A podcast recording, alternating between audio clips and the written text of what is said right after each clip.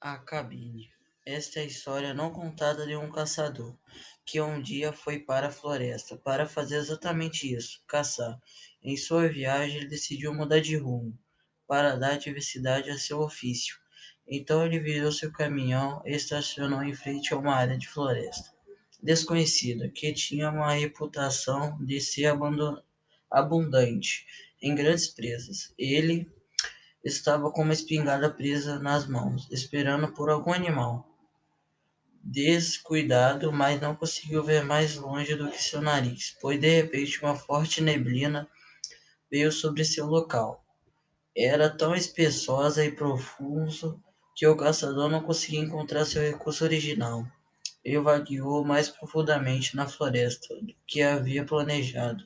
Ele andava e andava, esfregando as mãos nos antebraços, pois o nevoeiro trazia consigo um arrepio atroz, que arrefeceu o pobre caçador até a médula, enquanto uma fumaça branca distinta subia de sua boca em cada respiração.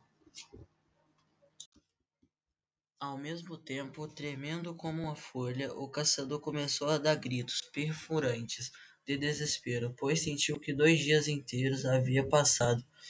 Ele sentiu fome, sede, frio, angústia, até que ao longe ele avistou de repente uma pequena cabana de madeira.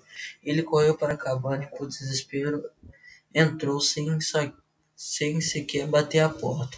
Tudo estava escuro, então é melhor que pudesse ele encontrou um pequeno interruptor, mas quando a única sala iluminada, o horror passou por seus olhos, ao ver um conjunto de quadros com retratos de pessoas olhando para ele.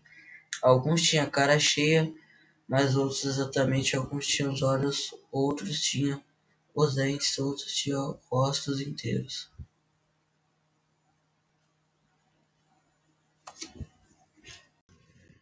Entretanto, casado, confuso, apavorado e ao mesmo tempo aliviado por ter encontrado um abrigo.